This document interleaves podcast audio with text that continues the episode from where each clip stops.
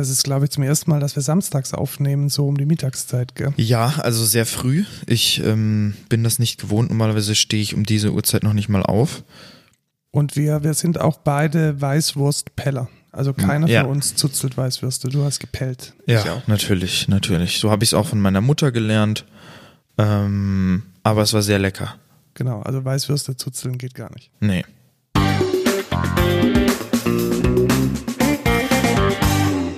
Hallo und herzlich willkommen. Nee, das sage ich nicht. Hallo und willkommen sage ich, ne? Du sagst Ja. schon Hallo und willkommen. Hallo und willkommen zur 33. Folge Code Culture Podcast. Hier sind wir wieder wieder im schönen Pfaffenhofen an der Ilm, um den besten Podcast um Nerdkultur und Gartenarbeit zu machen. Aus Pfaffenhofen. Aus Pfaffenhofen, in Pfaffenhofen, für Pfaffenhofen. Und alle anderen.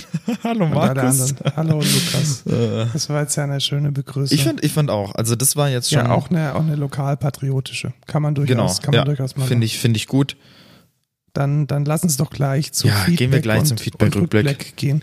Wir hatten ja letztes Mal live in der Folge die, die Einladung zu Clubhouse bekommen. Genau. Und äh, wir sind jetzt beide seit einer Woche stolze Clubhouse-Benutzer. Jetzt die Frage an dich, Lukas. Äh, wie viel Kosmetikartikel möchtest du jetzt mir verkaufen und warum werde ich deswegen reich? Ähm, ja, das ist ganz einfach, indem man seine, du musst quasi auf die Fans achten ähm, und auf die Interaction, ne? Ähm, Fans und Interaction. Das Produkt ist genau. nicht so wichtig. Reich werden. Nee, Genau, jetzt genau, im Ernst. genau. Also so meine, meine Zusammenfassung ist so ein bisschen Licht und Schatten. Also es gibt da Dinge, die sind gut und es gibt ganz viele Dinge, die sind echt mies. Also dieses, wie werde ich reich in drei einfachen Schritten und folgt Ja, mir das- auf Instagram. Das erste ist hier Marketing Secrets to Grow Your Coaching Business. Genau, aber dass vielleicht die, das Coaching gut sein sollte, das ist, glaube ich, nicht so wichtig, oder? Ja, ja. Und auch Growth Hacks, Growth, genau. Marketing, Motivation, Mind. Ach, das ist auch wieder so typisch. Aber da haben wir ja letztes Mal schon drüber geredet, ähm, dass wir, dass wir vermuten, dass das so sein wird und es hat sich bestätigt, es ist so. Es gibt natürlich auch noch andere Sachen. Also Genau, was es ich hier zum Beispiel Dinge. sehe, ist äh, Clubhouse Japanisch oder so oder irgendwie ähm, Introverts who want to network äh, ist halt ganz cool. Ne? Also was, was ich positiv, also ich habe mich tatsächlich mal durch so ein paar dieser Räume durchgeklickt. Ähm, vielleicht fange ich mit einer negativen Erfahrung an. Ich war in einem Raum und da hatten die irgendwie, weil man da ja kein externes Audio anschließen kann, wie jetzt hier unsere professionellen Mikrofone, hat man halt immer Nebengeräusche irgendwie drauf. Ja. Ein Kind schreit im Hintergrund, irgendein Dude kriegt es nicht hin, seine AirPods irgendwie richtig zu verbinden. Und hallo, hallo, können Sie mich Dann hören? lebt Und- einer auf der Straße ja, und genau. so. Und dann ist der andere im Auto. Und das Ja. ist echt nervig. Also die Audioqualität ist ähm, sehr, sehr, sehr oft eine Katastrophe, wenn die Leute dann keine gescheite Mikrofondisziplin haben und sich nicht muten, wenn sie irgendwie ihr Darth Vader atmen auspacken, dann ist es echt abartig nervig. Also da muss man wirklich sehr professionell mit umgehen können. Ja, ja. Aber ich war in einem guten Raum und zwar war das ein Raum, in dem ging es um den Skandal von Wirecard. Und das war eine sehr spannende Dynamik. Also da war dann der, ähm, waren ein paar Mitarbeiter von Wirecard, die haben dann da, ich sage jetzt mal, investigativ journalistisch die, die, diesen Skandal Ach, aufgearbeitet krass. aus ihrer Sicht und was sie da so mitbekommen haben. Das fand ich sehr spannend. Und dann gab es eine mega krasse Dynamik. Dann kam tatsächlich ein CDU-Abgeordneter mit in den Raum, der auch im Untersuchungsausschuss zu Wirecard ist im Bundestag und hat dann halt angefangen, da seine Sicht und seine Fragen zu stellen. Und er wurde dann hochgezogen ins Panel. Also Cool. Das war dann, ich denke, sowas wäre auf einem anderen sozialen Medium Nicht möglich, gewesen. ja, also, ja. dass jetzt auf Twitter da vielleicht mal so eine kurze Diskussion aufflammt, ja. Aber dass man sich in der Tiefe jetzt mit diesem, mit diesem Thema beschäftigen kann, um dann auch noch irgendwie mit Politikern zu interagieren, das funktioniert offensichtlich nur auf Clubhouse. Fand ich, fand ich ganz angenehm und es ist für mich ein Zeichen, es funktioniert. Ja. Aber ich glaube, ähm, man muss da schon ein bisschen die Spreu vom Weizen trennen. Was hältst du denn davon, wenn, wenn wir nächste Woche mal irgendwann abends einen Raum aufmachen und mal schauen, was passiert? Ja, können wir, können wir mal probieren. Ja, dann, ja. dann äh, folgendes, wenn ihr äh, auch Clubhouse habt, dann folgt uns doch, wir packen unsere Profillinks in die Shownotes und wir werden dann irgendwann im Laufe der Woche mal abends online kommen und wahrscheinlich irgendwie so ein generisches Thema Modern Software Development oder Ja, moderne. Softwareentwicklung, irgendwie sowas in der Richtung aufmachen und dann, und dann redet doch gerne mit uns. Das ist voll schlau und dann machen wir die ganze Zeit Werbung für den Podcast. Genau, und machen so wie die anderen Marketingleute auch, dass wir unseren Podcast leicht direkt in den, in den Namen reinpacken Oh, und ja. in alle drei, alle drei Minuten Menschen, wie wir schon in Episode 576 gesagt haben. Genau. Nee, so, Alter, ist ja, doch, lass es echt machen. Ja, natürlich können wir es Menschen, aber Das- ich das mich finde ich doch geil. eher gerne auf Inhalte, Nee, auf einfach Inhalte Werbung. konzentrieren. Okay. Das war's zu Clubhouse. Das war's zu Clubhouse und danke an Johannes für den Kaffee auf buymeacoffee.com slash codeculture. Dank geht raus nach Karlsruhe und wir haben heute keinen Kaffee gekauft, sondern Weißwürste. Genau. Äh, mit Leckere. Mega, mega lustig. Der, der lokale Metzger hier, der hat äh, in der Corona-Zeit sich mit äh, Wix.com, so heißt diese Plattform tatsächlich, äh, so einen Shop eingerichtet und da kann man dann die Weißwürste und alles andere, was man möchte, vorbestellen. Und dann steht da, ähm, thank you for buying at the Vix Restaurant. Genau. Ähm, Ja. Namensgebung international nicht ganz so kompatibel Ja, von diesem das Dienst. Vix Restaurant halt. Genau. Ja. Äh, nicht so toll, aber hat offensichtlich funktioniert. Also die Weißwürste waren lecker. Ja. Und dann kann man mit der Bestellung an, an das Fenster gehen und dann kommt da eine freundliche Metzgerei-Fachangestellte raus und gibt einem die vorbereitete Bestellung, alle schon bezahlt. Und die, die ähm, anstehende Menschenmenge, die schaut einen neidisch an. Mhm. War Auf jeden ganz, Fall. War ganz nice. Ja, war ganz cool. Also sehr zu empfehlen. Äh, dürfen wir sagen, bei wem? Ja, sagen wir schon, das ist Krammer. der Krammer Metzger, Genau. Krammer.by für Byzantinisches Reich oder so, ich weiß es nicht. Genau. Stell dir vor. Gut, kommen wir zu ähm, Byte. Genau, du, du warst ja voll der Fan von Vine. Ja, tatsächlich. Vine war ja mal so eine Videoplattform, ähnlich wie TikTok, aber besser. Genau. Deutlich äh, besser. Und äh, die, die Dudes, die damals Vine gegründet haben, die hatten jetzt Byte gegründet und äh, ich glaube, es geht, ich glaube, es geht abwärts. Die Ja. haben nämlich äh, jetzt Byte an irgendeinen äh, random TikTok-Klon verkauft. Also ich glaube, das ja, hat. Clash heißt der. Und ähm, das ist für mich so, ich glaube, ich der, der letzte Sargnagel an Byte. Also da kommt, glaube ich, Ah. nichts mehr. Wir hatten es wir hatten's damals ein bisschen gelobt als, als eine legit Alternative zu TikTok. Aber ich glaube, da, da kommt nichts mehr. Ich glaube, das war die letzte News, die wir davon gehört haben. Ja, mal gucken. Ich, ich würde mir das sogar vielleicht mal angucken. Äh, diese Clash-App oder was auch immer das ist. Äh, einfach um, um auszutesten. Ja, vielleicht taugt es ja. Vielleicht gibt es Ja. da irgendwie eine, eine bessere Subkultur eine Ja, bessere vielleicht Kultur ist als auf cool. TikTok. Ja. Naja. Gut, dann hatten wir ja noch ein weiteres Follow-up. Wir hatten berichtet schon im Dezember, dass die Funke Mediengruppe, also das ist Ah, so ein da. Redaktionsnetzwerk, von einem Hackerangriff lahmgelegt wurde und die nur noch Notausgaben ihrer Zeitungen produzieren konnten. Jetzt erst, also letzte Woche, haben sie es geschafft, Was? Erst ja, letzte Woche? Ihre Systeme wieder zum Laufen Oh zu kriegen. Also die haben Gott. vier Wochen lang Notausgaben ihrer Zeitungen managen müssen. Und ich habe da mal einen Artikel verlinkt, das ist echt gruselig. Also die, die, ähm, die Redakteure haben dann ihre privaten E-Mail-Adressen verwendet, um dann als selbstständige Grafiker und Layouter, die äh, außerhalb von dem Funke-Netzwerk arbeiten, die Artikel hinzuschicken, damit die dann auf ihren privaten Rechnern im Illustrator oder sonst wo die Zeitung layouten. fuck? Also das hat wohl einige, einige schlimme Kreise gezogen und die Vermutung ist, dass es äh, Ransomware war, also ein Erpress ein Erpresserangriff. Das heißt, da dringen Hacker in das System ein, machen das System unbrauchbar, indem sie die Daten verschlüsseln und fordern dann einen Geldbetrag in ähm, einer Kryptowährung in wahrscheinlich sehr, sehr hohen, äh, in sehr, sehr hohem Umfang, in sehr, sehr hohen Mengen.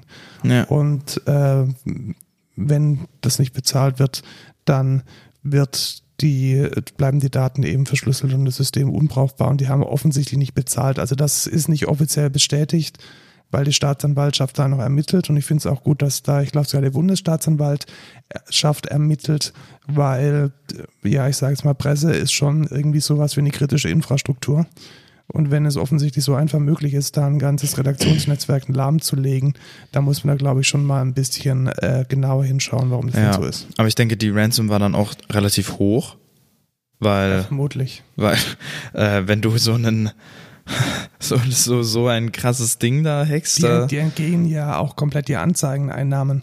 Also die, Ja. hat, die waren jetzt praktisch einen Monat lang nicht in der Lage. Also ich glaube, Abonnenten sind vermutlich keine abgesprungen von den fünf, die nur übrig sind.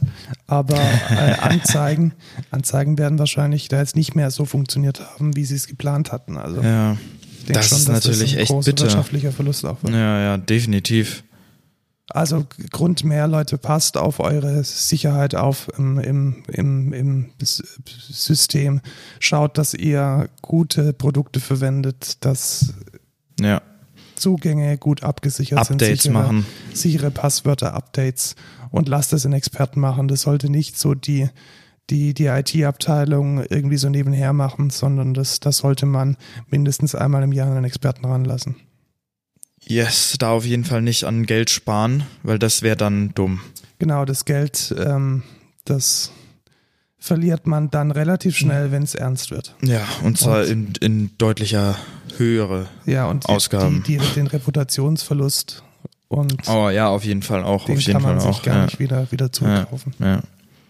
Gut, kommen wir nun zu den News, weil da ist diese Woche echt was äh, Ja. sehr Spannendes passiert. Hat, glaub, glaube ich, jeder mitgekriegt. Genau, ich Die denk, Top News. Das, das ist auch aus, äh, aus der Tech-Bubble rausgeploppt. Ja, dezent. Ein Subreddit hat Dinge getan. Was haben die denn getan, Lukas? Also R slash Wall Street Bets haben mitbekommen, dass bestimmte hohe Investoren, Hauptsächlich so Hedgefonds. ja, also hauptsächlich Hedgefonds, die halt mega viel Geld haben, Und die moralisch vielleicht auch gar nicht mal so die, die nicesten Dudes sind. genau, haben sich Optionen gekauft, dadurch, dass, äh, also dass, dass die GameStop-Aktie abfällt. Was ist ein GameStop? GameStop ist, GameStop ist ein, äh, ich glaube, den gibt's auch gar nicht. Gibt's den in Amerika?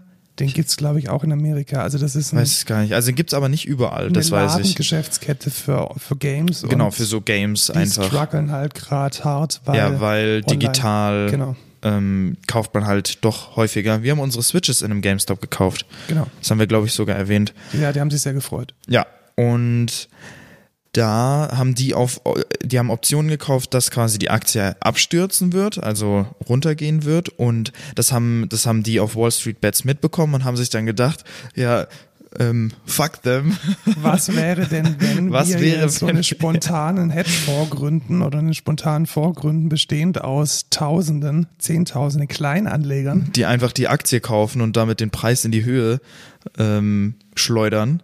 Und genau das haben sie auch gemacht. Ja, genau. Und dann haben die Hedgefonds mit ihren Millionen Shorts verloren. Millionen bis Milliarden tatsächlich verloren. Ja, also ähm, krank. oder werden es noch verlieren. Also ich Ja. glaube, die, die Frage ist jetzt, wer einen längeren Atem hat. Also ob die, Ja. ob die, die, die Kleinanleger jetzt äh, rauscashen oder ob die, ähm, die, die, die die Shorts haben, die, die Großaktionäre und die, die Fonds, ob die dann ihre, ja, zu teureren Preisen dann die Aktie einkaufen müssen ja. und damit sehr, sehr, sehr, sehr, sehr viel Geld verlieren.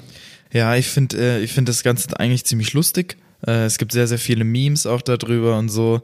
Ähm, Ich finde es auch ganz gut, weil letzten Endes war das immer so, eine, so ein Spielplatz, auf dem man nur spielen konnte, wenn man richtig viel Kapital hat. richtig, richtig. Und man konnte mit auf diesem Spielplatz auch sehr viel Geld verdienen auf Kosten von Firmen wie GameStop oder auf Kosten von Kleinanlegern.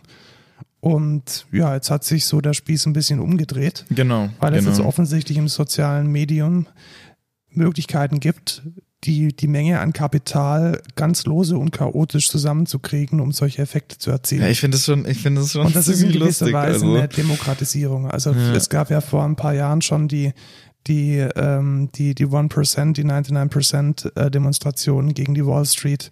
Und da ging es ja genau darum, dass Ja. es den, den Kleinanlegern überhaupt nicht möglich ist, gemäß den Spielregeln, die sich dummerweise am Finanzmarkt etabliert haben, ähm, so in der Form Gewinne zu erzielen wie die, die Anleger mit großem Kapital.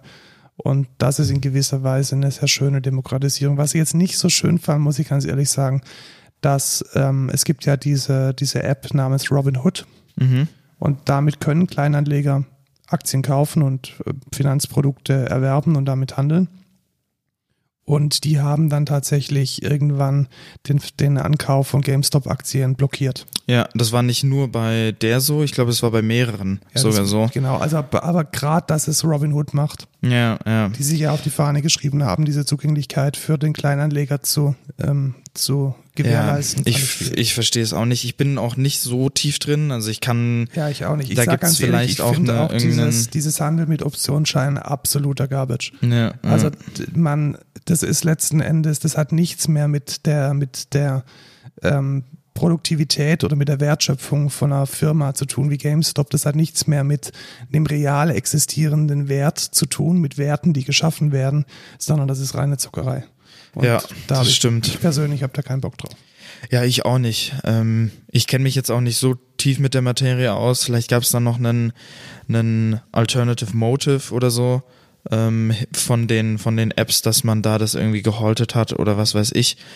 Ähm, aber ja, ich finde die Situation insgesamt eigentlich ziemlich lustig. Und äh, go Reddit, sage ich nur. Go Ja, Reddit. tatsächlich. Und ich Also- finde es schön, dass es da jetzt eine, also dass die, dass die, dass man mit großem Kapital jetzt Angst haben muss, dass man nicht mehr unter sich ist. Ich glaube, Genau, das genau, ist die, ja. das ist so die Demokratisierung der, Ja, ist schon eine klare Message auch einfach. So, fickt euch. wir können auch was. Wir können auch, wir können euch auch schaden. also ich glaube, da sind manche schon äh, ziemlich mitgenommen worden. Ja, was, was Ah. da halt jetzt schade ist, also wenn jetzt diese äh, Fonds tatsächlich jetzt irgendwie vom das Ersparte der Oma beinhalten, ist es natürlich nicht geil. natürlich. Also das ist, das muss man halt auch immer sehen, dass die, dass die meisten, ähm, die solche, die solche Zockerwetten machen, ja nicht mit dem eigenen Geld ja, handeln, ja. sondern das Geld von, von anderen Anlegern nehmen. Und das macht die Sache eigentlich wieder traurig. Und wie gesagt, meine, meine private Meinung dazu ist, ähm, in Firmen investieren, weil man an das Geschäftsmodell und die Wertschöpfung glaubt. Super coole Sache ja. mit ähm, Zock Zockerprodukten, Glücksspielspielen auf dem Aktienmarkt finde ich nicht so geil. Ja. Kommen wir von einem Weltthema zu, einem lokalen. Thema. Sogar zu einer gemeinsamen Freundin von uns, die letzte Genau. Woche viral gegangen ist. Ja, und zwar die Selina. Äh, die hat ein Schulreferat gemacht über äh, ihr schlechtes Internet im Also, Schnee. Nee, sie hat nicht, ein, anders war es, glaube ich. Ich glaube, sie hat generell ein Referat gemacht und sie musste, um dieses Referat im Online-Unterricht halten so, zu können, okay. raus in den Garten. Ach, deswegen. Genau, weil das, also das kabelgebundene Internet im Haus wie So schlecht ist. eine absolute Katastrophe war oder ist und ähm, die die äh, LTE-Verbindung nur irgendwie im entferntesten Spot im Garten vorhanden war und sie hat dann dort im Schnee ihr Referat gehalten und der, der Papa hat dann davon ein Foto gemacht Ah, wie geil. der ist, der ist auch Webdesigner und weiß, wie, wie das, das Internet TM funktioniert. Und das Bild ging viral. So, es kann ja nicht sein, dass die arme Selina wegen dem schlechten Internet im, äh, im Garten ein Referat halten muss. Und ja, das kann nicht sein. Tatsächlich, das ist richtig so. Aber was ich da nicht verstehe, die Story wurde dann aufgenommen von Pro7 TAF, von RTL Explosiv, vom, ich glaube sogar vom Kinderkanal, vom Bayerischen Rundfunk. Die Bild-Zeitung hat darüber berichtet und, der Bayer und RBR Nachrichten direkt. ja. Dann hat sich, als das Ganze viral gegangen ist, sowohl die Telekom eingeschaltet, als auch ähm, der Herr Scheuer persönlich hat bei der Familie angerufen, Äh. um dann mit, mit äh, heißer Nadel und ganz viel politischer Sichtbarkeit äh, den armen Selinas Glasfaser ins Haus zu legen. ja, genau. Es ist halt schon. Warum? Ja. Warum kann Sascha Lobo zehn Jahre über den schlechten Netzausbau in, Ausbau in Deutschland bloggen und letzten Endes Monat für Monat warnen, dass das ein richtig krasses Problem ist und wir da in, in Bereiche der dritten Welt zurückfallen? Und eine kleine Story, die sich im Boulevard gut verkaufen lässt, genügt und alles schaut drauf. Warum? Ja, ja, verstehe ich auch nicht. Naja, vielleicht tut sich ja was dadurch. Also das wäre natürlich cool. Ich bin froh, dass dieses Thema eine, eine Sichtbarkeit gewonnen hat. Ja. Und ich würde mir wünschen, dass diese Sichtbarkeit nicht immer eine Story braucht, Ja. um diskutiert und gelöst zu werden. Wir haben hier in Deutschland definitiv ein Problem mit dem Breitbandausbau, mit ganz konkret mit dem Glasfaserausbau. Es wird viel zu lange und viel zu vehement am Kupfer festgehalten und es muss mehr Ausbau im Glasfaserbereich geben. Und VDSL. genau, aber VDSL Hallo, ist doch voll geil. Wir können doch, wir können doch das, das, Vectoring. das, das 30 Jahre alte Kupfer können wir doch jetzt noch zwei Bit mehr rauspressen. Wir müssen doch jetzt nicht hier Dinge tun. Vectoring. Finde ich absolute Katastrophe und da muss gehandelt werden. Und Ja, auf jeden der Fall. zuständige Minister da jetzt vielleicht über ein hübsches Mädel im, ähm, im Boulevardfernsehen drauf aufmerksam gemacht wird, gute Ja. Sache. Äh, Danke, Selina, dass du den, ähm, diese Story mitgetragen hast. Ja, und da danke, auch- dass du auch meinen Song äh, displayed hast oder versucht, es in, in den Fernsehen zu bekommen. Äh, vielen Dank. Ja, und wir arbeiten weiter an der Musikkarriere von Selina. Genau. Da werden wir, wenn da mal was rauskommt, werden wir das hier auf jeden Fall auch erwähnen. Definitiv. Aber noch ist noch nichts draußen. Genau. Das ist alles nur noch unter Dach. und Sehr, sehr talentiertes junges Mädchen, sage ich nur. Ja.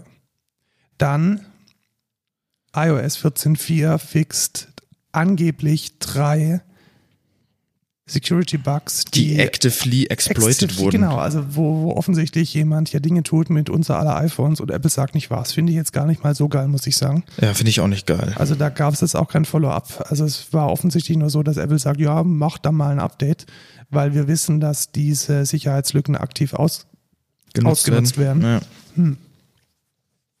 Ähm, also mehr habe ich jetzt auch nicht gefunden. Long story short, wir haben es am Anfang schon gesagt, macht Updates. Also wenn, ja, genau. wenn irgendwo im System ein Update hochploppt, dann ist das ein klarer Call to Action. Ja. Meistens ist ein Update, also meiner Version immer updaten, Major-Version vielleicht aufpassen, aber meiner Version kann man Genau, eigentlich ohne Version Kann Bedenken. man richtig. Ja. Genau. Was, was, woran sieht man in meiner Version in der Regel? Äh, dass sie nicht die erste Zahl ändert, sondern die dahinter. Genau, also nicht die erste Zahl vom Punkt, sondern die zweite. Genau. Dann, Also die zweite, also die erste nach dem Punkt. genau, die erste Ja, nach dem genau. Punkt. Ja, also wenn man, wenn man den Punkt als Trennzeichen sieht, dann ist es die zweite Zahl. Genau. Nicht Ziffer, sondern Zahl. Genau. Sind wir ganz genau. Ja, Wer sich ja, dafür ja. interessiert, Semantic Version in Semword.org äh, beschreibt einen sehr guten Mechanismus, um Versionsnummern einer Semantik, also eine Bedeutung zu geben. Ja. Ähm, Major, Minor, Fix. Dann Twitter. sehr, sehr spannende News. Also, ähm, Twitter weiß ja irgendwie immer noch nicht, wie man Geld verdient. Und irgendwie haben sie, glaube ich, auch keinen Bock, Geld zu verdienen, weil es gäbe so viele Möglichkeiten, Geld zu verdienen. Also ich bin mir ziemlich sicher, dass Doch, die, die, die richtige Entscheidung war auch einfach Stories einzuführen. genau Stories also, einzuführen, weil die Monetarisierung von Stories ist ja klar Ja, wie Kloßbrühe. ja, ja. Das ist ja Also, super evident, wie man damit Geld Stories verdient. sind auch einfach überall wichtig. So, und jetzt hat, Ja. jetzt hat Twitter was gekauft. Also da muss man vielleicht mal anders, anders anfangen. Es gibt äh, Was ist Review? Genau, es gibt eine Plattform, die nennt sich Substack. Kennst du die, Lukas? Nee. Äh, Substack ist eine Plattform, da können äh, freie und selbstständige Autoren, ja, ich sage jetzt mal, sowas wie einen Newsletter, einen kostenpflichtigen Newsletter etablieren. Und der wird dann eben auf der Substack-Plattform. und da, die- das hat Twitter jetzt gekauft, damit man Twitter quasi als Newsletter auch benutzen kann, so das wäre mäßig. die Hoffnung, das Ja. wäre der Plan. Also grundsätzlich ist es ja schon so, dass äh, Substack extrem gut funktioniert. Also ich glaube, ähm, die, die Autoren, die dort regelmäßig publizieren, also die dann praktisch auch teilweise von Medium abgewandert sind, weil sie mehr Geld verdienen wollten oder die vielleicht sogar von, von, von großen Massenmedien, äh, Times oder The Verge, ähm, abgewandert sind oder dort gekündigt haben, um dann privat zu publizieren, die können mit, mit Substack eigentlich einen ganz guten Unterhalt erzielen. Ja. Und das Problem ist aber, Substack bietet dir halt nur diese Plattform. Das heißt, du bist eigentlich überhaupt nicht eingebunden in eine Community. ja, ja, richtig. Und zu Substack gab es einen Konkurrenten, der nannte sich Revue, also wie das französische Zurückschauen oder Revue passieren lassen. Genau. Und diese Plattform wurde jetzt gekauft von Twitter. Und ich interpretiere jetzt mal rein, ich finde es eigentlich eine ganz gute Idee. Ich finde es auch, also dafür, wir haben ja schon äh, in der Social Media Folge haben wir ja schon quasi die Kulturen beschrieben. Genau. Und was da ganz oft einfach ist, sind halt Leute, die halt News writen, Newsletter haben, irgendwie halt eine, einen Blog haben, da irgendwelche Genau, Blogger sind, Writer. Publizisten kann man fast Richtig, sagen. richtig. Die, Und das- treffen sich auf Twitter. Da ist natürlich ein Newsletter die perfekte Edition einfach dazu, so. Ähm, und auf der Seite ist auch schon Twitter Plus Revue ist da schon äh, ganz groß am Monetizen hier. Mhm. Und ich, ich denke mal, das wird ganz cool. Ja, also ich kann mir das auch vorstellen. Also gegeben dem Fall, du bist jetzt tatsächlich ein, ein Twitter-Mensch, der äh, jetzt im, im seriösen Bereich unterwegs ist und News publiziert und teilt, vielleicht auch ein bisschen bloggt, da kann man jetzt dann natürlich mit so einem Paid Newsletter seine, seine Inhalte aufwerten, indem man dafür Geld bekommt. Ich denke, so, so ist die, ist die Denkweise. Ja. Und das finde ich eigentlich ganz gut. Also für, für uns wird es wahrscheinlich nicht taugen, für 99 Prozent unserer Zuhörer sicherlich auch nicht. Aber ich könnte mir schon vorstellen, einen sehr guten Newsletter mit, was weiß ich, zwei, drei Euro im Monat auch äh, zu abonnieren. Ja. Und wenn das dann funktioniert, dann ähm, glaube ich, ist äh, Revue eine sehr gute Ergänzung zu, zu Twitter. Ich denke auch. Ich denke, das ist echt ganz, echt ganz cool eigentlich. Aber wollen wir wetten, sie, sie, sie, ver- sie, ver- ver- sie verbummeln es wieder. Also Ja, ich denke auch. Sie haben, sie haben, was haben sie, Periscope haben sie gekauft, sie hätten das, das, sie hätten noch vor TikTok TikTok werden können. Stimmt, ja. ja. So haben es komplett irgendwie verbummelt. Periscope findet nicht mehr statt. Diese, diese Reels, diese Stories, kein Hahn kräht mehr danach. Also ich kriege auch keine in meine ich App habe noch nie eine gesehen, Ja. ehrlich gesagt. Kaum Äh, einer macht das. Also Twitter hat echt eine, eine ganz krasse Backstory aus einer guten Idee oder aus einer guten Akquise echt nichts rauszuholen. Und das ist ein bisschen schade. Ja, finde ich auch. Äh, ich hoffe, das verbummeln sie nicht. Äh, wir, Wir sind reden gespannt. jetzt über den, hey, da müssen wir jetzt aufpassen, weil unsere Leute das vielleicht tatsächlich auch auf ihrem Lautsprecher hören. Wir reden jetzt über den Amazon Echo und das System, das da drauf läuft. Wir nennen es jetzt einfach Alexand Alexa. Ah, John geht sie an. ähm, die äh, Software, die auf dieser Alexa läuft, die kann jetzt Annahmen treffen, Hunches. Hat Amazon das getauft. Das ist natürlich cool. Was da dahinter steckt, ist zum Beispiel folgendes. Was, was machst du denn immer, wenn du ins, wenn du äh, schlafen gehst? Dann machst du bestimmt irgendwelche Dinge mit deiner Alexa und sagst irgendwie so, Ich, ich sage dann immer Alexa Schlafenszeit. genau, und das hast du wahrscheinlich manuell programmiert. Richtig. Ja, weil du ja weißt, wie das geht. Ja. Aber stell dir jetzt mal vor, du hast es nicht gemacht und du sagst jetzt jedes Mal, yo, äh, Licht im Schlafzimmer auf 5% und Licht sonst überall aus und bitte die Rollläden runter. Ja. Dann kann die Software jetzt erkennen, dass das wohl zusammengehört und trifft dann eine Annahme, ein Hunch und bietet dir dann an, das alles gemeinsam zu tun. Also so komplett autonom. Also nicht Ja. über probabilistische Häufungen äh, versucht dann die Alexa herauszufinden, was wohl irgendwie zusammengehört. Und das finde ich eigentlich schon, ganz- schon ein ganz gutes Konzept. Sehr, sehr interessant. Ich weiß bloß nicht, wie das in der Umsetzung dann am Ende Ja, genau. aussieht. Also das, das steht und fällt halt mit der Implementierung. Richtig. Und man muss es auch aktiv in der App anschalten. Mhm. Also wenn ihr das machen wollt, dann, wir haben den, den Link in der, in der, äh, in den Show Notes ähm, reingepackt. Würdest du sagen Videobeschreibung? Genau, das ist eine Video, ja, weil es ein Video ist tatsächlich. Also die haben so, okay. irgendwie Textbeschreibung irgendwie hier gehen die Einstellungen, klickt zweimal, das gibt's heute nicht mehr. Man muss immer irgendwie ein dreiminütiges Video machen, wo dann die Information genau in zwei Sekunden Wo man fünfmal sagt, ja, bitte subscribed. Ja, genau. Also Ja, das ja. ist wohl offensichtlich Genau. gerade der, der Status quo. Schaut euch dieses Video an, da steht auch drin, was die Hunches machen und wie man es in seiner Alexa-App auf dem iPhone oder auf dem Android dann anschalten kann, sodass die Alexas und die Echos und was es da alles gibt in eurem Haus diese automatische Annahmen dann auch treffen. Ja. Hast du dich schon angemeldet zum Corona-Impfen in Bayern? Nee. Ich habe es tatsächlich schon gemacht. Ich Weil ich komme eh als letztes dran, deswegen brauche ich hast mich auch jetzt gedacht? auch Ja, genau. anzumelden. Ich bin auch relativ spät dran, zumindest nach der jetzigen Impfstrategie. Und habe es aber trotzdem mal gemacht, vor allem auch, weil mich interessiert hat, wie das in Bayern funktioniert. Die digitale Variante. Ja, die Mhm. digitale Anmeldung. Und ich muss sagen, es hat tatsächlich sehr gut funktioniert. Also da haben ähm, irgendein Beratungshaus, ich habe den Namen vergessen, und Werbung machen wollen wir eigentlich auch nicht. Also irgendein Beratungshaus hat es wohl gemacht. Die lassen das in ihrer eigenen äh, Hybrid-Cloud laufen und das hat echt gut funktioniert. Ach, also cool. die E-Mail kam schnell genug, die Webseite war responsiv. Ja, ich habe auch bei dir gesehen, also die Webseite sah gar nicht so schlecht aus.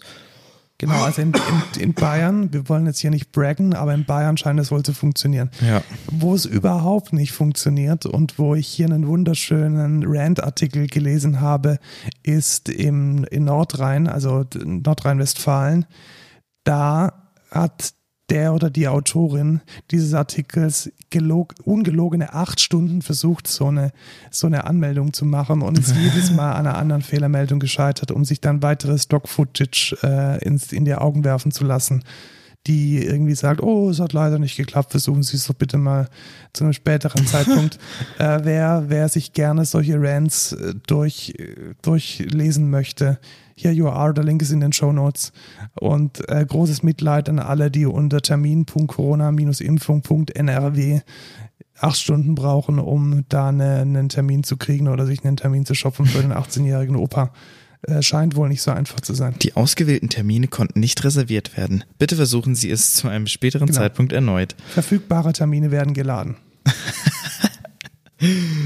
Äh, das ist echt, ja, das ist gut. Das ist, äh, sieht sehr, sehr Das lustig sind aus. sehr lustige Artikel Ja. auch. Ähm, äh, der, der Autor hatte sich dann auch alle, alle Mühen gemacht, die, die, die Stock-Footage von dem Rentner, der da grinst, dann zu recherchieren und herauszufinden, wo die herkommt und so. Also es ist echt, es ist echt ziemlich, ziemlich lustig. Ah, Mann.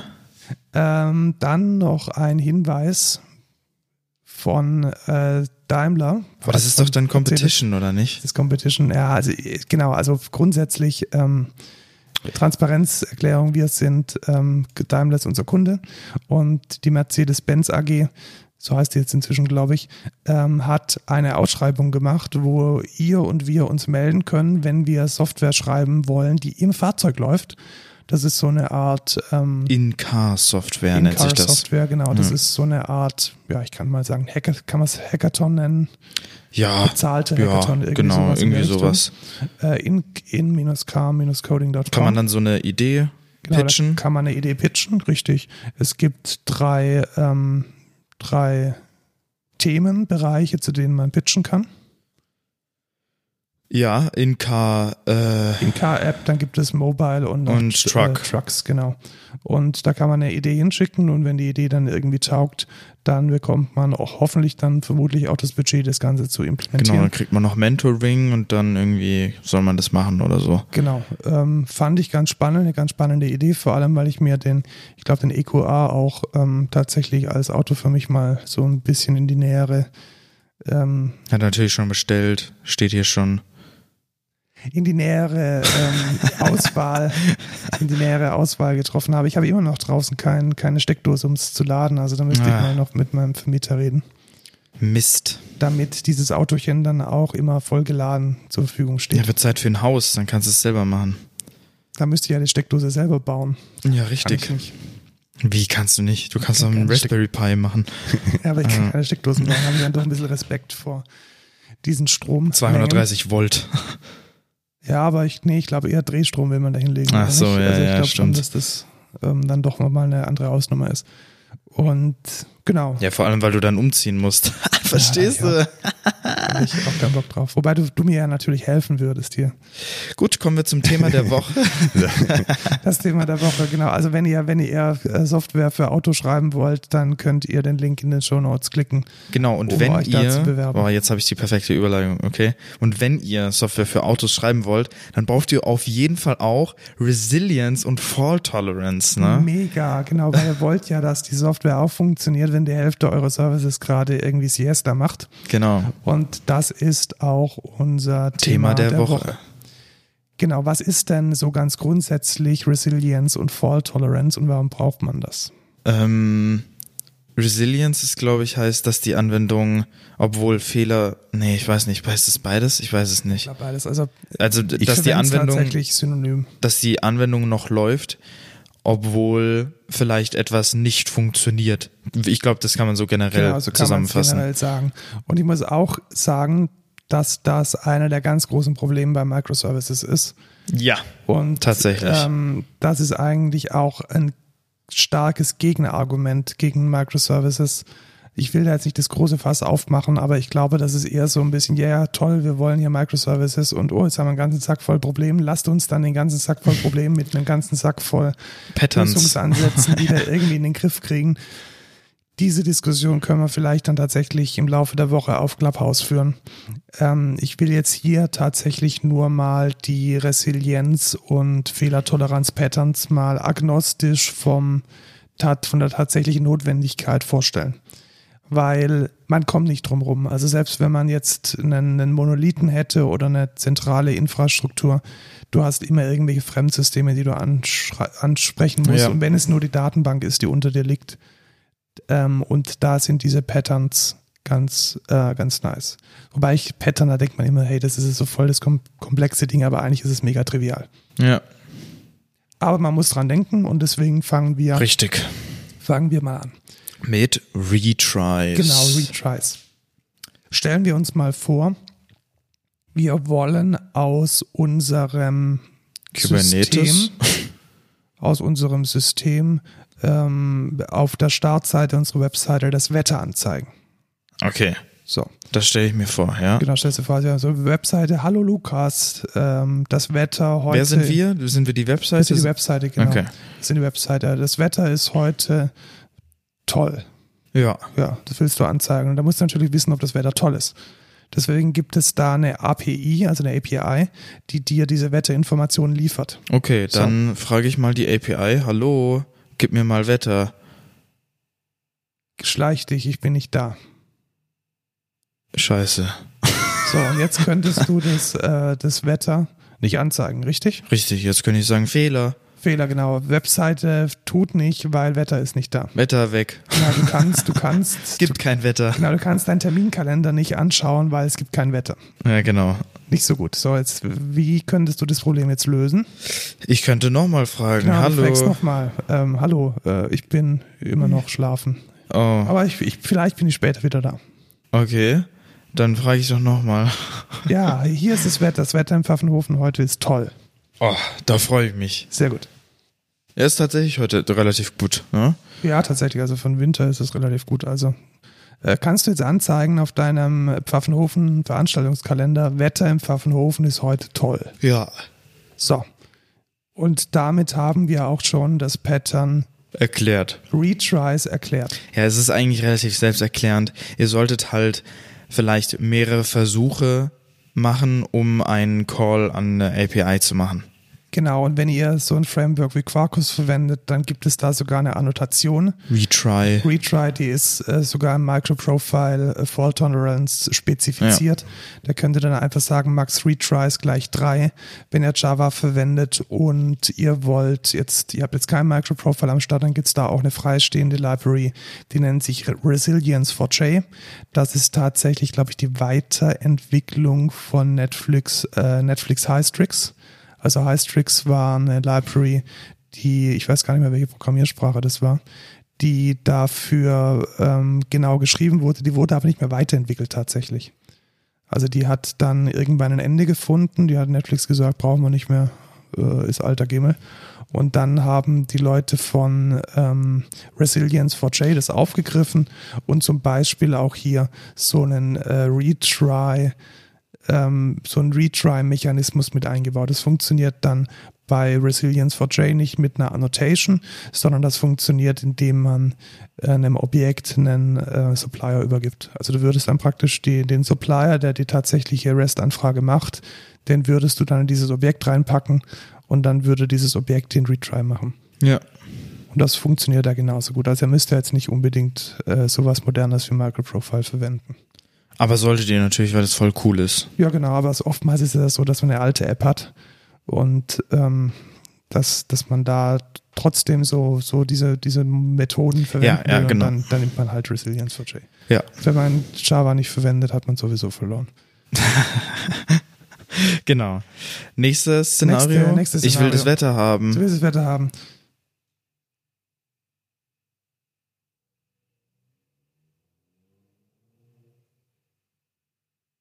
Doof, gell? Ja, jetzt, müssen Kacke. Deine, jetzt müssen deine, jetzt müssen deine User echt lang warten auf Ja, dem Kack also- Kackwetter, gell? Ich habe es immer noch nicht. Ich, ich zeige aber noch nichts an. Also, Genau, das zeigt einfach mal nichts an. So. genau.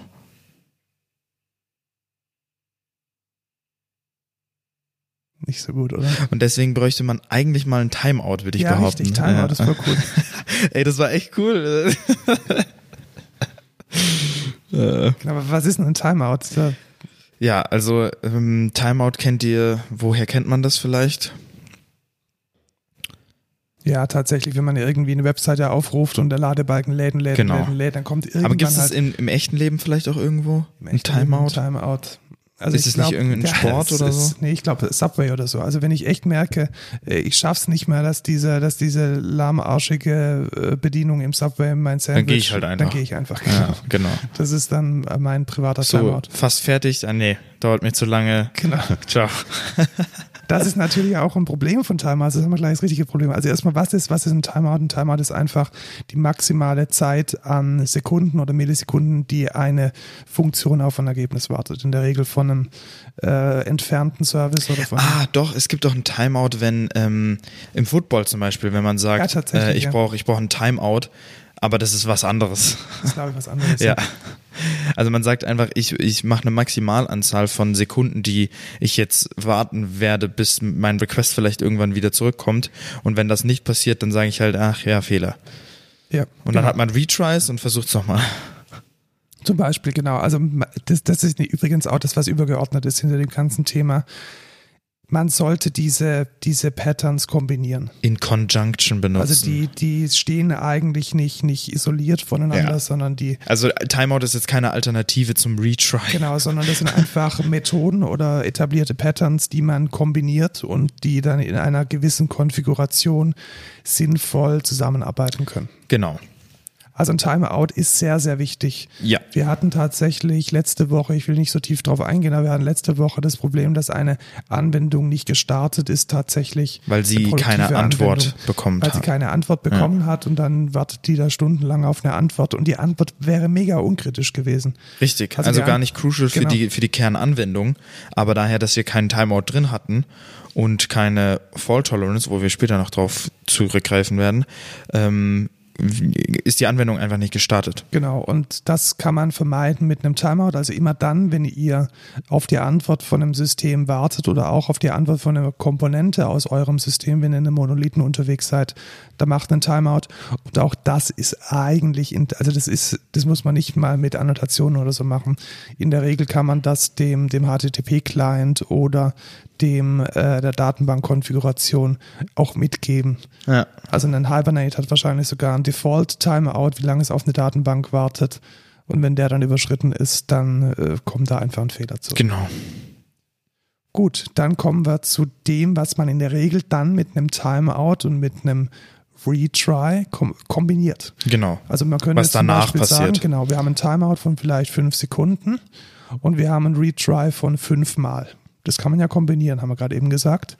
Und jetzt kommt dann der Fallback. Genau. Das heißt, wenn dann alles irgendwie nicht mehr tut, dann kann man eine Fallback-Methode definieren.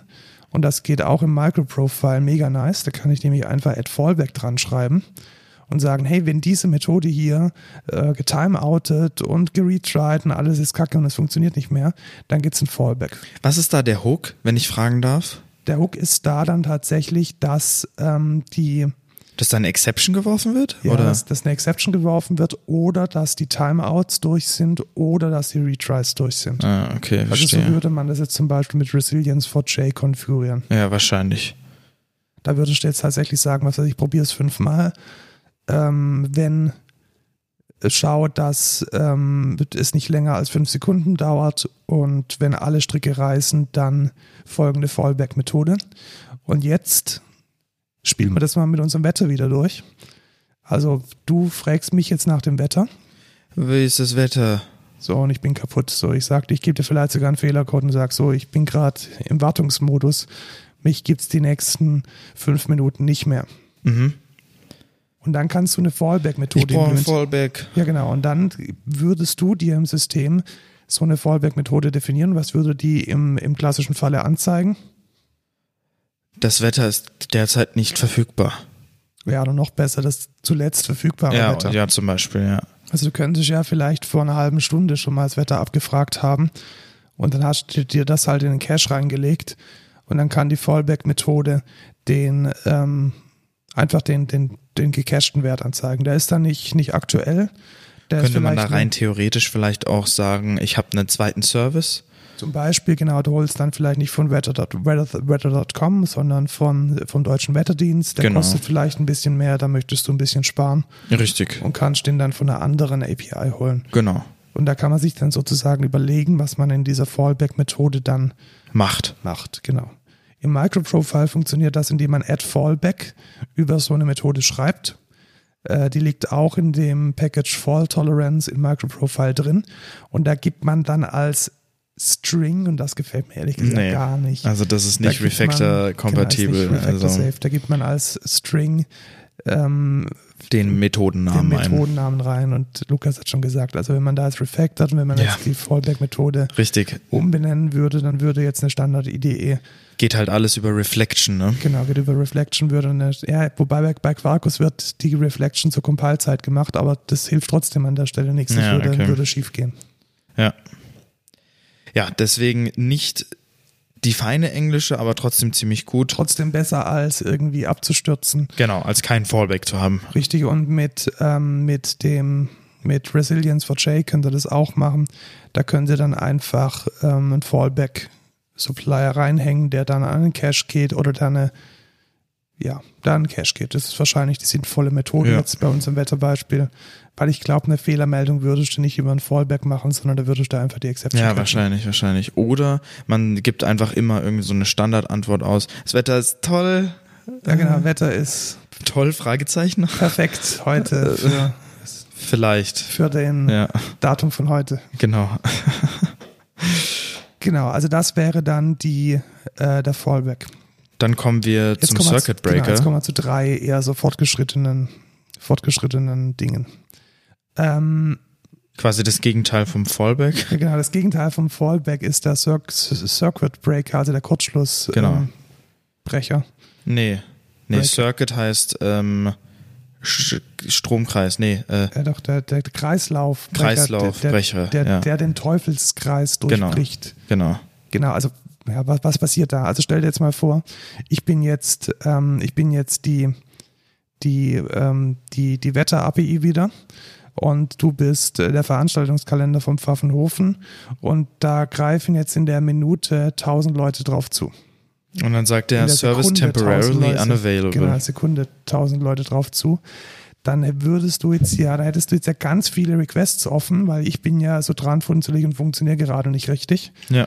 Das heißt, es belastet nicht nur mich als API, als Wetter-API, sondern es belastet auch dein System, weil auf einmal ganz, ganz, ganz viele Anfragen offen bleiben und Fehlerbehandlung, es kommt nichts und es ist voll der Crap und das ist doof. Genau. Da blockiert ziemlich viel.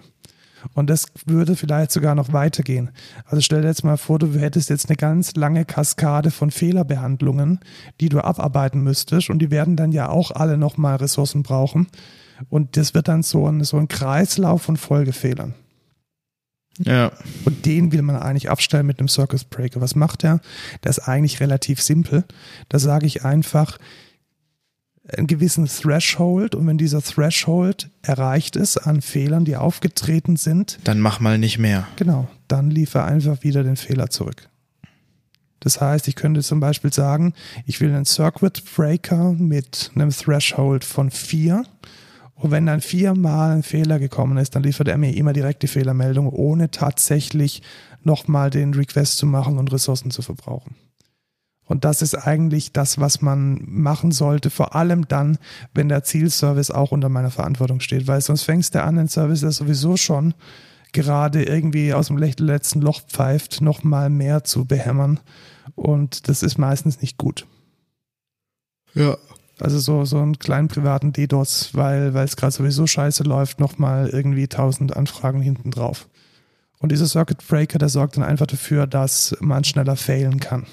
Mhm. Und auch das bietet sich natürlich an, zum Beispiel mit einem äh, Failover oder mit, wie haben wir es genannt, es heißt Fallback, mit einem Fallback zu kombinieren, dass man sagt, okay, der Circuit Breaker sorgt jetzt erstmal dafür, dass dann schneller gefailt ge, ähm, ge, äh, wird und dass wir dann den Fallback schneller ausführen können und dass dann die, das letzte Wetter immer direkt zurückkommt. Ja. Äh, was man da bei einem Circuit Breaker auch immer dran denken muss, das ist ganz wichtig, äh, wann resettet er sich wieder? Und das sollte man definitiv melden. Also ein Circuit Breaker, wenn der praktisch voll ist und wenn der, wenn der, wenn der schaltet, dann muss, dann muss man informiert werden. Mhm. Also da muss dann irgendeine Art von Monitoring dahinter stehen, wo man das dann anschaut, weil ich glaube, es ist nichts nichts doofer, als wenn der Circuit Breaker dann triggert und dann einfach hier so, ja, bin jetzt halt dauerhaft, ja, dauerhaft genau. dicht und ich liefere immer Ich mache hier Fehler. nie wieder was. Mache ja nie wieder auf und wenn die Wetter-API dann wieder tut, dann merkt er das gar nicht. Also den muss man einfach gut konfigurieren und sollte, denke ich, auch nochmal ein Mensch drauf schauen, wenn irgendwie so ein Circuit äh, bricht. Yes, Sir. Bulkhead. Das kenne ich gar nicht. Äh, da musst du mir jetzt helfen. Ja, äh, habe ich mich auch was einlesen müssen.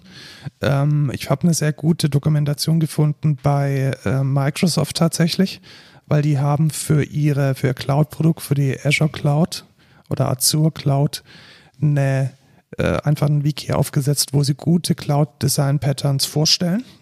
Und eines davon ist das Bulkhead-Muster. Und ich versuche es einfach mal so zu erklären, wie auch, wo der Name herkommt. Bulkhead heißt nämlich Shot, Brandshot oder auch aus dem Schiff die Shots. Das heißt, wenn was mit Wasser vorläuft, dann ist es immer nur ein Teil davon.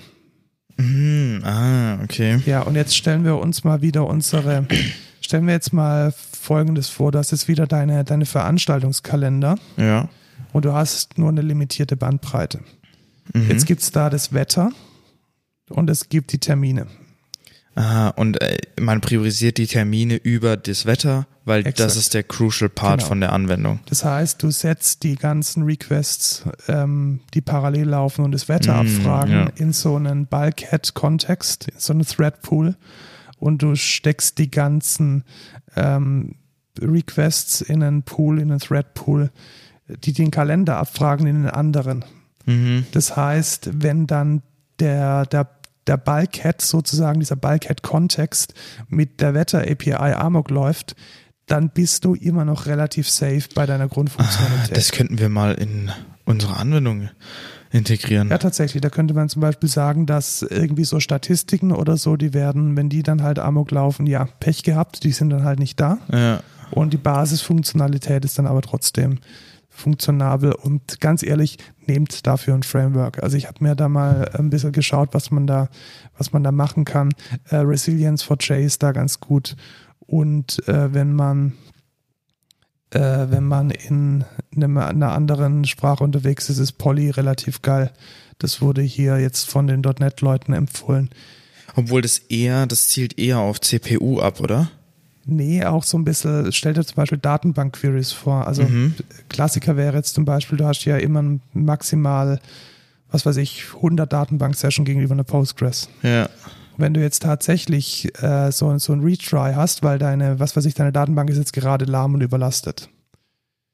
Und da gibt es jetzt äh, eine Datenbank, eine Komponente in deiner Anwendung, die generiert gerade Reports ja, ich, ich verstehe schon. Und ein Teil der Anwendung, der macht gerade, ähm, der macht gerade, der bedient die Anfragen der Live-User auf dem System. Dann ist natürlich die Anfragen der Live-User wichtiger. Genau, und dann steckst du die äh, Anfragen der Live-User in so einen, in so einen Shot, in so einen Bulkhead und du steckst die Anfragen der, ähm, der Reports in so einen Bulkhead und dann kannst du dir sicher sein, dass wenn eines davon Amok läuft oder Fehler macht, dass das andere dann relativ isoliert davon weiter funktioniert. Das mhm. ist so mhm. die Idee dahinter. Ja, okay. Und ja, fand ich, fand ich Ja, sehr interessant auf jeden Fall. Cooles Konzept. Ganz spannend und ähm, funktioniert tatsächlich mit, mit der Bulkhead-Implementierung von Resilience for J relativ gut. Also ich kann dann einfach sagen, ich will eine Custom Bulkhead Config mit einem Max Concurrent Calls von 150 und einer maximalen Wait Duration von 100 Millisekunden. Und dann stecke ich einfach in diesen Bulkhead mein Lambda rein, welches dann die Sache macht und die läuft dann isoliert. Mhm. Das gleiche cool. geht dann auch mit dem Thread Pool Äh, da kann ich mir so ein Threadful Bulkhead machen und dann geht es tatsächlich auf die CPU. Ja, ja. Dauer, das ist das, was du gerade eben gemeint hast. Genau, genau. Also da sehe ich halt auch einen krassen Use Case einfach für die CPU vor allem. Ja, tatsächlich. Also insbesondere gerade den Anwendungsfall, den ich gerade gesagt habe. Irgendwo läuft ein, ein Import oder Ja. ein Export oder irgendwas komplett, wo kein Mensch drauf wartet. Und äh, ein anderer User sitzt gerade in der Besprechung und versucht ein Ergebnis zu kriegen. Da wäre diese Bulkhead-Geschichte relativ nice. Wie viel sind wir denn auf der Zeit gerade? Das schaue ich mir jetzt nochmal kurz rein und davon abhängig sollten wir jetzt, glaube ich, machen, Uiuiuiui. ob wir. Ach, die Queues sage ich jetzt noch kurz. Ja, die benutzen wir ganz oft Genau, tatsächlich. und ähm, das ist auch mein Lieblingspattern, weil es ist mega unkompliziert. Wenn, wenn wir sowas haben, dieses, dieses Pattern, wo ich gerade eben gesagt habe, da wird, da wird ein Report generiert und wann da das Ergebnis da ist, ist eigentlich den Leuten völlig egal. Hauptsache ist nur, dass es passiert. Dann ballert man das einfach in eine Queue Genau. rein. Packt euch eine zentrale Queue irgendwo hin. Da werden die einzelnen ähm, Tasks, die man abarbeiten möchte oder die einzelnen Dinge, die es zu konsumieren gilt, so ist es vielleicht besser, die, die, die Informationen, die man konsumieren muss, die werden auf die Queue gestellt und dann kann man abhängig von der Systemlast die einzelnen ähm, Consumables dann auch konsumieren. Genau. Die ActiveMQ ist dafür eine gute Sache, kann man sowohl innerhalb einer Anwendung verwenden dafür, als auch zwischen Anwendungen, die, ähm, die, die nebeneinander laufen. Super gut dokumentiert, funktioniert mega easy und es ist absolut kein Brainfuck damit äh, zu arbeiten, weil es eigentlich, so eine Queue kann man sich gut vorstellen, wie so vor Metzger, da stehen Menschen an und die werden dann halt so Nacheinander abgearbeitet, abgearbeitet, abge, abgearbeitet genau. dass es keine Probleme gibt äh, von irgendwelchen äh, Race Conditions oder anderen Ja. Überlastungen. Das ist ein sehr cooles Pattern. Genau. Gut, dann sind wir fertig mit dem Thema. Dann sind wir mit den mit der News, nee, nicht mit der News, mit, der Mit den Themen der Woche Thema sind wir fertig. durch und ich hatte heute, nee, gestern war es, gestern äh, eine Demo von einer Software, die ich als Code der Woche vorstellen möchte. Deswegen kommen wir jetzt zum Code der Woche. Genau, deswegen kommen wir jetzt zum Code der Woche tatsächlich. Nämlich war ich letzte Woche in einem Meetup, einem Online-Meetup zum Thema, wie man wartbaren Code erstellt. Und da hat die Dame, die das Meetup gehalten hat, ähm, die Geschäftsführerin von dieser Firma, die hat äh, ein Produkt vorgestellt namens Sonargraph. Und das fand ich sehr spannend, weil das ist nämlich eine, eine Applikation, die sieht so aus wie die Eclipse, also die ist auf der Rich Client Plattform gemacht. I. Und mit der kann man C-Sharp-Code, glaube ich, und Java-Code Architekturen anschauen. Und Was bedeutet das? Hauptsächlich zirkuläre Abhängigkeiten. Richtig, also wenn mehrere Module sich gegenseitig brauchen, Genau. was eigentlich ein Anti-Pattern ist, Ja, Nicht normalerweise. nur Anti-Pattern, sondern eigentlich genau gegen, gegen die Definition eines Moduls spricht. Richtig, Weil wenn du etwas hast, also wenn du zwei Dinge hast, die sich gegenseitig brauchen, dann sind sie nicht mehr atomar, dann sind sie nicht mehr. eben. Und dann kann das auch ein Modul könnte sein. es auch ein Modul sein, genau. Dann Ergibt ja dann gar keinen Sinn mehr. Genau, da ist irgendwas falsch. Und damit kann man seine Software, die, also seine Softwareprodukte sozusagen auf die Architekturqualität überprüfen. Und das habe ich jetzt diese Woche gemacht. Und was ich da besonders schön finde, ist, dass diese Software nicht nur die, ähm, die zirkulären Abhängigkeiten findet, zum Beispiel, sondern auch ganz viele andere Dinge. Also so, so Codelängen und ähm, zyklomatische Tiefe und so Geschichten. Aber insbesondere bei diesen Abhängigkeiten, die auch Lösungsvorschläge macht, wie du es denn am, am besten lösen kannst. Genau. Und das fand ich eigentlich relativ cool. Äh, was ich nicht so cool finde, ist der Preis. Also dieses Ding kostet, glaube ich, 3400 Euro im Jahr. Nee, oder so. 300. 3300. 3300 Euro Dachte im ich, Jahr. oder? Ja, ja, wahrscheinlich. Ich schaue nur das Pricing an. Also die, ähm, die Lizenz, die man eigentlich haben möchte, genau, die kostet 3300 Euro Ja, im Jahr. habe ich mir gut gemerkt. Und das ist schon, Das ist ja, schon happig. ist, Das ist halt eine äh, Floating, ne? genau, ist eine Floating, das heißt, eine Person in der Firma hat dann dieses Ding und ähm, Also eine kannst gleichzeitig benutzen. Richtig. quasi. Und Ja. man hat ja ohnehin schon den, äh, die Notwendigkeit, äh, Ressourcen zu investieren, wenn man Refactoring macht und dann nochmal irgendwas drauf. ja, ist halt auch schwierig. Ist schwierig, aber es ist auf jeden Fall eine gute Software. Also wenn ihr äh, mal wissen wollt, wie so die, vor allem die, äh, die zyklischen Abhängigkeiten in eurer Software, wie es darum bestellt ist, dann nutzt dieses Tool. Äh, Von Hello Tomorrow, Hello Tomorrow. Graph. Genau. Gibt auch ähm, Jenkins-Plugins für und ähm, Ah, cool. Maven-Plugins und man kann das sozusagen auch in seinen CI/CD-Lifecycle einpacken. Das ist natürlich geil. Dass man zum Beispiel gar nicht einchecken darf, wenn man Architekturverletzungen begeht. Gell, Lukas? Ja, nee, ich, ich stelle mir das einfach lustig vor. Stell dir vor, wir würden das machen. Ja, stell dir mal vor, du machst einen Hotfix und der, der Hotfix ist halt irgendwie, Ja. irgendwie halt dann mal kurz irgendwie schnell ähm, ein Objekt reinzusetzen und dann sagt dir der Jenkins, nö, leider nicht, weil zyklische Abhängigkeit, Modul A braucht Modul B und Modul B braucht Modul A, fix das mal bitte. Ja, ja. Muss man wissen, ob man das will. Ja, richtig. Naja. Vielleicht als separaten Jenkins-Bild oder so. Also ich schaue es mir jetzt mal an. Ich werde das nächste Woche auch nochmal mit, mit unseren äh, Lead-Developern besprechen, ob die überhaupt Bock drauf haben oder anders, ob dann die Dinge überhaupt gefixt Ob sie der werden, Wahrheit denn in, ins werden, Gesicht genau. gucken möchten.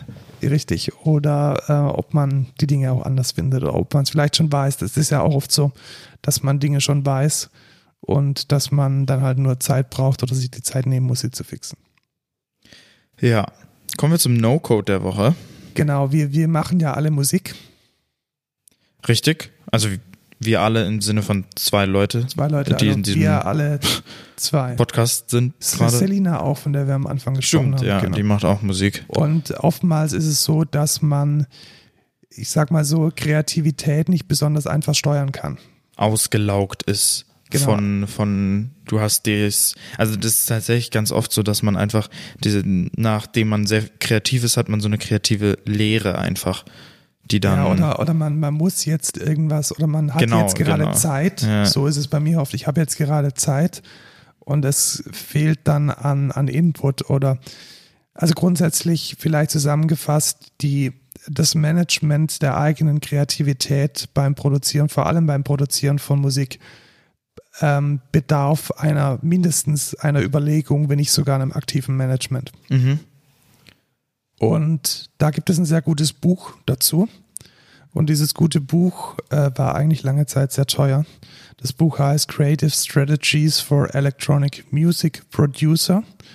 Und ich glaube, das hat immer relativ viel gekostet. Also ich glaube, ja, 25 Euro oder so als äh, digitales Buch. Und ähm, bei Amazon lag es irgendwie inzwischen auch schon mal bei 60, 70 Euro, weil es äh, vergriffen war. Long story short, äh, wegen, der, wegen den, dem Lockdown hat Ableton es schon vor längerer Zeit als PDF, Mobi und EPUB kostenlos ins Internet gestellt. Das heißt, jeder, Sehr der das. Buch lesen möchte, Making Music 74 Creative Strategies for Electronic Music Producers von Dennis de Santi, kann sich dieses Buch jetzt kostenlos runterla runterladen. Und ich muss echt sagen, es ist nicht irgendwie so, ja, geh mal spazieren oder so, sondern es sind wirklich ganz konkrete handwerkliche Tipps und äh, Ideen. Und ich fand es wirklich sehr gut. Cool, ich werde auf jeden Fall auch mal reingucken, weil zurzeit fühle ich mich sehr leer, was Kreativität im Musikbusiness angeht. Deswegen, ja, Ja, dann sch schaust dir mal an. mache ich. Man kann es auf dem Kindle gut lesen, auf dem iBook gut lesen. Es ist, hat auch eine echt schöne Typografie. Also Der auch müsste da- dann leider noch ein paar mehr Coffees spenden, damit ich mir dann auch ein Kindle leisten kann, ne? Dankeschön. Ja, wir werden damit weiterhin Weißwürste kaufen. Nee, und für mich ein Kindle. Ihr könnt auch gerne an die Excentre GmbH ein Kindle schicken. Äh, Dankeschön. Du kannst mir einen mal ausleihen, wenn du. Nein, jetzt, Mann. Ich will ein Kindle. Mann, jetzt. Okay. Immer, diese, immer dieser Konsum.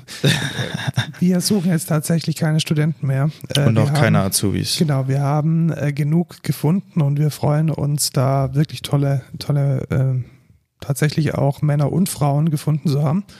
Genau, für, ich würde sagen, für dieses Jahr. Für dieses Jahr jetzt erstmal, ja. Genau. Also für, die, für die mittelfristige und kurzfristige Planung. Was wir noch suchen, ist jemand, der das Thema DevOps äh, im Herzen trägt und Genau, aber ein vollwertiger Entwickler. Also, genau. genau und ein vollwertiger Entwickler. Ähm, ja, genau, aber ich meine auch mit DevOps nicht jemand, der jetzt Ausbildung machen will, nee, sondern. nicht Ausbildung, genau. sondern tatsächlich jemand, der es kann. Genau, Und der ja, Bock, Bock ja. da drauf hat und der, also wir, wir haben hier Kubernetes am Start, wir haben ähm, eine Hybrid-Cloud bei einem Kunden, wir haben Docker Swarm bei einem Kunden, wir haben auch ja, klassische noch Docker Compose Stacks. Das ist so der Kontext, in dem man sich bewegt. Wir haben, Ja. was haben wir noch? Ähm, haben wir ZFS? Nee, haben wir nicht. Wir haben, welche, welche, welche Cluster-Dateisysteme haben wir denn? Dateisysteme, NFS.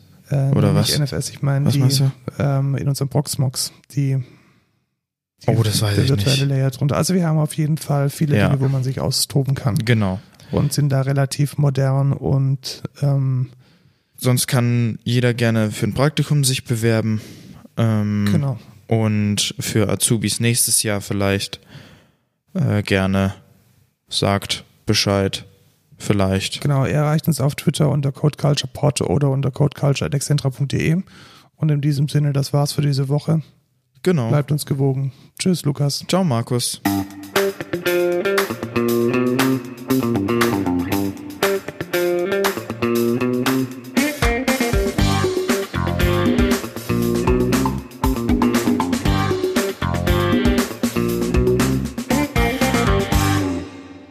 Sagen, ich finde ich find diese Verabschiedung und dieses, diese Begrüßung immer ganz cool. Ich weiß gar nicht, äh, wer sich das einfallen lassen hat von uns beiden. Ich glaube, die, die Menschen stehen auf so Routinen. Routinen Ja, ja, ich, find, ich mag, ich mag ja. das mega, weil wir sagen immer so, hallo Markus, hallo Lukas, weißt du? Ja, Und das, obwohl wir uns ja vorher schon gesehen haben. ja so, weißt du? obwohl wir jetzt auch uns nicht verabschieden müssten, weil ja, wir ja, genau, weil wir, wir, wir, bleiben ja müssen. trotzdem, Ja, genau. du? ja, also, In diesem Sinne, ja. ja.